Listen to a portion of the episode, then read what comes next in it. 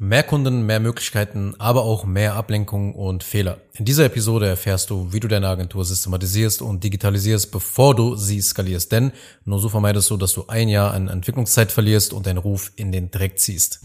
Herzlich willkommen zu einer weiteren Folge von Self-Scaling Business. Mein Name ist Arnold Zengin und in diesem Podcast erfährst du, wie du als Agenturenhaber mit Hilfe von Prozessen ein kosteneffizientes, profitables und auf Autopilot skalierendes Business aufbaust.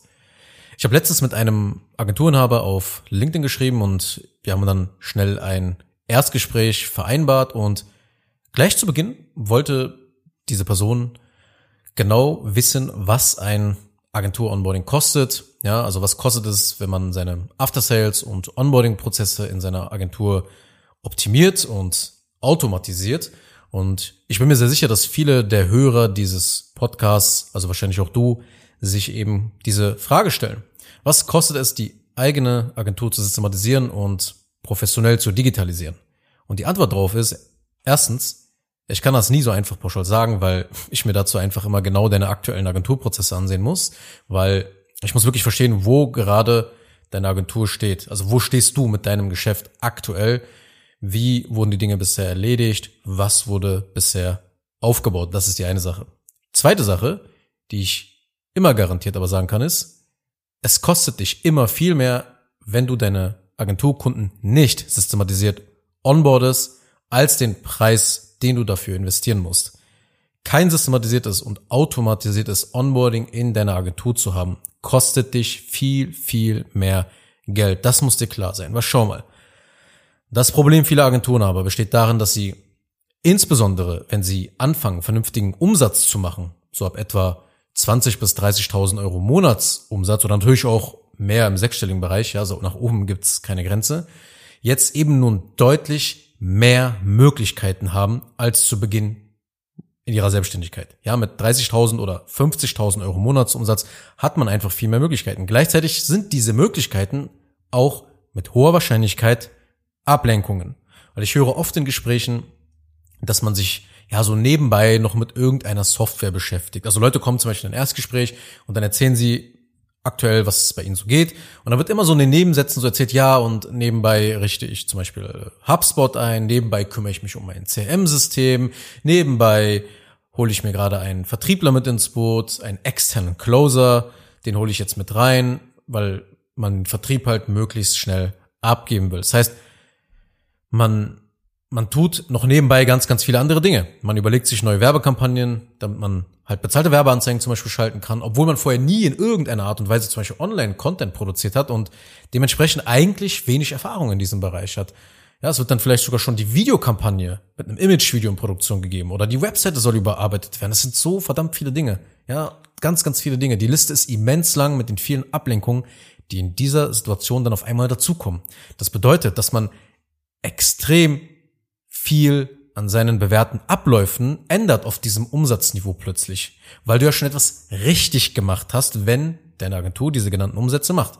Auch wenn es für dich sich absolut nicht systematisch und planbar anfühlt. Das kann es ja auch noch gar nicht. Wenn du zum Beispiel 30, 40, 50.000 Euro Monatsumsatz machst, dann heißt es ja meistens nur, okay, du hast die Leadquelle gefunden und du kannst halbwegs verkaufen.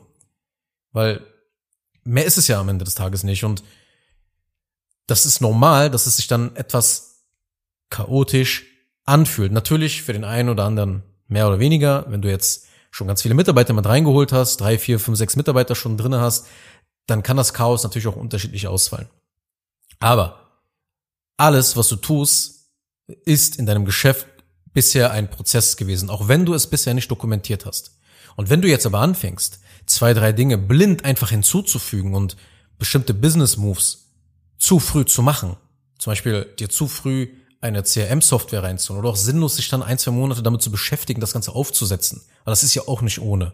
Dann änderst du nicht nur wesentliche Dinge in deinem Business, sondern du wirst auch sehr viel Entwicklungszeit verlieren, weil die Dinge sich natürlich, weil die Dinge natürlich dich Zeit kosten werden. Beispiel eben, das CRM an der Stelle zu implementieren oder den Vertriebler schon ins Boot zu holen, macht einfach noch gar keinen Sinn an der Stelle, weil du noch gar nicht so viele Interessenten und Kunden hast, dass du dir schon so etwas Komplexes in die Agentur installierst. Und was bringt es dir dann, den Vertriebler richtig auszubilden, sodass du, oder sodass diese Person halt wie eine Maschine Kunden gewinnt, aber diese Kunden dann in deinem Fulfillment zu Schrott verarbeitet werden und ebenso den Ruf deiner Agentur binnen weniger Wochen oder Monate in den Dreck ziehen. Was bringt dir das dann? So viele Kunden abzuschließen, wenn das Fulfillment gar nicht so ausgereift ist. Es ist eben der typische Fehler, die eigene Agentur über das Marketing und den Vertrieb zu skalieren. Du brauchst natürlich Marketing. Ja, du, du brauchst Interessenten, du brauchst die Anfragen, du musst Anfragen gewinnen, damit im Vertrieb aus den Anfragen Kunden gewonnen werden. Keine Frage. Aber bei Agenturen entsteht an einer anderen Stelle schnell ein Engpass, nämlich im Fulfillment, in der Auftragsabwicklung. Denn das Agenturgeschäft bindet einfach viele Ressourcen im Fulfillment. Das ist ja auch logisch, weil du erbringst eine Done-for-You-Dienstleistung. Also deine Zeit und dein Geld wird dadurch gebunden. Entweder wenn du die Dienstleistung erbringst oder eben deine Mitarbeiter für dich die Dienstleistung erbringen. So oder so, es werden Ressourcen gebunden. Beim Agenturgeschäft sind wir als Agentur für die Durchführung eines Projektes verantwortlich oder eben wir übernehmen eine geschäftliche Funktion für unsere Kunden dauerhaft. Das bedeutet, dass deine Kunden deine Agenturdienstleistung eben in Anspruch nehmen, weil ihr es besser, schneller und günstiger macht, als wenn man es intern aufbauen würde.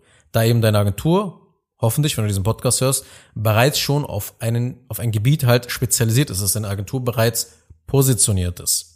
Aber davon gehe ich aus, weil wenn du diese Umsätze machst, dann wirst du auf jeden Fall dort kein Problem haben. Das wahre Problem aber von Agenturen, die regelmäßig Kunden gewinnen, das ist das Fulfillment. Aber das muss man erstmal natürlich auch erkennen. Die meisten Inhaber erkennen das nicht und haben dann natürlich durch, die, durch den erhöhten Umsatz jetzt plötzlich so viele Möglichkeiten und denken dann, okay, ich muss jetzt alles machen. Und das ist ein großer Fehler. Das heißt, man muss einfach darauf achten, die Kunden effizient und in hoher Qualität durch das Projekt zu führen und sie dann eben reibungslos in die fortlaufende Betreuung zu überführen. Das ist der wesentliche Engpass oder das wahre Problem der Agenturen dann an dieser Stelle. Das ist die eigentliche Kunst, wenn man wächst. Vorne im Marketing und im Vertrieb mehr Öl ins Feuer zu gießen, das ist leicht. Das geht vergleichsweise schnell. Hinten darf dir aber nichts wegbrennen. Also hinten meine ich damit im Fulfillment. Du musst zusehen, dass die Dienstleistung immer besser wird, je größer deine Agentur wird. Die darf nicht schlechter werden. Solange Agenturen ihr Fulfillment und ihre Dienstleistungen nicht an der Stelle, wo sie 30 bis 150.000 Euro Monatsumsatz machen, nicht richtig systematisieren, dann wird der Alltag immer stressig sein. Man wird sich in einem Pendel wiederfinden. Mal wird Marketing gemacht, dann wieder Fulfillment, dann wieder Marketing, dann wieder Fulfillment, immer weiter, immer hin und her, hin und her, hin und her. Und häufig arbeiten Agenturen dann zwei Wochen im Fulfillment, bevor sie dann merken, oh, wir brauchen Geld, wir müssen Umsatz machen. Und dann wird wieder Marketing und Vertrieb angeschmissen. Und so läuft das die ganze Zeit hin und her. Aber so wird nie Ruhe in deinem Laden herrschen. Niemals. Und du willst doch eine Agentur, die präzise und verlässlich läuft. Auch wenn du mal nicht da bist, oder? Und das geht eben nur, wenn deine Agentur nicht solch ein Pendel ist. Wenn du eben nicht anfällig für Business ADHS und Shiny Objects bist. Ich möchte dich wirklich mit dieser Episode vor diesem Fehler bewahren, denn ein oder zwei schnelle Entscheidungen auf die falschen Moves können dazu führen, dass du ein Jahr in Entwicklungszeit verlierst. Weil zunächst musst du ja überhaupt erstmal erkennen, dass du einen Fehler gemacht hast. Okay, den Vertrieb zu forcieren hat keinen Sinn ergeben, wenn meine Dienstleistung noch so unprofessionell, unausgereift und ohne Automatisierung ist. Das ist die erste Erkenntnis meistens dann. Dann muss es korrigiert und rückgängig gemacht werden. Dann musst du den Abstand einholen, den du dieser Zeitspanne verloren hast, bis du den Fehler halt quasi erkannt hast und korrigiert hast. Du verlierst dadurch halt dann ganz leicht zwölf Monate. Und wenn du jetzt in dieser Phase mit deiner Agentur eben eine dumme Entscheidung triffst und zum Beispiel ja nur CM-Software oder andere Dinge blind, blind machst, wie zum Beispiel noch mit Freelancern arbeitest und sowas alles, nur weil es eben andere Kollegen so machen, dann hast du wirklich ein sehr, sehr großes Problem in den nächsten zwölf Monaten. Im schlimmsten Falle ist bis dahin auch alles gegen die Wand gefahren und dann hast du eben nicht mal mehr die Option, alles wieder zurückzusetzen. Also wenn die Dienstleistung nicht durch Prozesse, nicht durch Onboarding, nicht durch Automatisierungen wie eine Art Fließband an dieser Stelle, wo deine Agentur jetzt steht, aufgebaut wird, dann häufen sich Fehler, Fehler im Fulfillment, je mehr Kunden du hinzufügst. Also je mehr Kunden gewonnen werden, desto mehr Fehler werden entstehen dann. Und es wird immer stressiger. Es wird immer unübersichtlicher, deine Agentur halt zu manövrieren. Wird immer schwieriger. Und die Mitarbeiter, die werden dich dann halt auch mit Fragen immer mehr löchern und das, trotzdem Fehler machen, weil du es mal gut erklärst, mal schlecht erklärst, je nach deiner Tagesperformance, je nach deiner Laune. Und wenn du genervt bist, dann lassen dich die Mitarbeiter in Ruhe, weil sie sich eben, weil sie dich eben nicht noch mehr stressen wollen. Und das ist halt natürlich nur kurzzeitig gut, weil sie dann unwissentlich, deine Mitarbeiter unwissentlich dann Fehler machen, die du Wochen oder Monate später herausfindest und ja, die dich vielleicht eine fünfstellige Summe dann kosten werden. Das ist die Realität, in der viele Agenturenhaber an diesem Punkt dann sind. Und deshalb, bevor du skalierst, sorge dafür, dass dein Fulfillment-Motor sauber und tadellos läuft. Sonst wirst du deinen Ruf zerstören und am Ende dich fragen, okay, woran hat es gelegen? Und dann kannst du den Wasserhahn im Marketing und Vertrieb ja auch aufdrehen, wenn du da wirklich einen richtig sauberen, tadellosen Fulfillment-Motor hast. Du kannst das Ad-Budget erhöhen. Du kannst noch mehr Mitarbeiter einstellen. Du kannst Werbekampagnen produzieren. Du kannst Erklärfilme in Auftrag geben und mehr Neukunden dadurch gewinnen. Aber lenk dich nicht vorher damit ab. Das wird dich sehr zurückwerfen.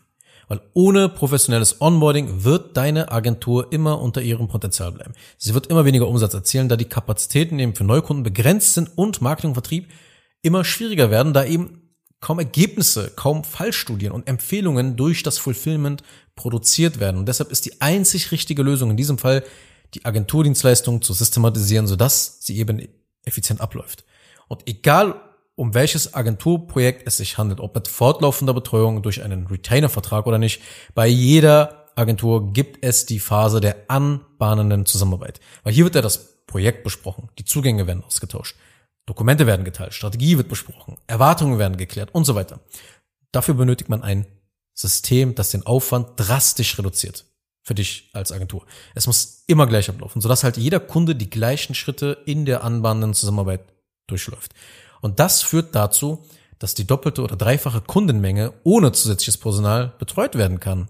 Und dabei können der Kundenservice, die gesamte Kundenerfahrung und die Ergebnisse deiner Kunden drastisch verbessert werden. Und das führt dann wiederum dazu, dass du weniger Marketing machen musst, weil glückliche Kunden indirekt dein Marketing- und Vertriebsteam sind. Das sind deine besten Verkäufer in Zukunft. Und das bedeutet, dass sie dann von alleine andere Menschen von deinem Angebot überzeugen, sodass du leichter verkaufen kannst. Natürlich macht es aber auch Sinn, systematisch von seinen Kunden Empfehlungen einzuholen und eben nicht nur darauf zu hoffen, dass du weiterempfohlen wirst. Also, achte auf dein Business ADHS. In diesem in diesem Zustand, wo sich jetzt gerade deine Agentur höchstwahrscheinlich befindet, wenn du 20, 30, 40.000 Euro Monatsumsatz machst, regelmäßig Kunden gewinnst, bis hoch zu 150.000 Euro. An dieser Stelle musst du jetzt genau aufpassen, was du als Agenturinhaber als nächstes vorhast. Achte darauf, dass du nicht irgendwelchen shiny Objects hinterherrennst, dass du da ein, zwei Monate mit irgendwelchen Software-Tools da herum bastelst und keine Ahnung hast, was du da eigentlich machst. Und die Moves sind zwar vielleicht richtig, aber sie sind zum falschen Zeitpunkt. Deshalb, wenn du da genauer beraten werden willst, dann empfehle ich dir einfach mal den Link in den Show Notes anzuklicken und dann ansonsten hören wir uns in einer der nächsten Episoden wieder. Mach's gut, bis dahin. Tschüss. Kurz noch eine Sache zum Schluss. Wenn dir diese Podcast-Episode gefallen hat, dann tu bitte Folgendes. Abonniere diese Show, wenn du das noch nicht getan hast, sodass du keine weitere Folge mehr verpasst. Wenn du jemanden kennst, für den diese Inhalte spannend sein könnten, dann empfehle doch bitte auch meinen Podcast weiter. Und über eine 5-Sterne-Bewertung dieser Folge auf Apple Podcasts oder auf Spotify würde ich mich natürlich auch sehr freuen. Falls du wissen willst, ob du für eine Zusammenarbeit mit mir geeignet bist, dann besuche jetzt zengin-digital.de und buche ein kostenloses Erstgespräch.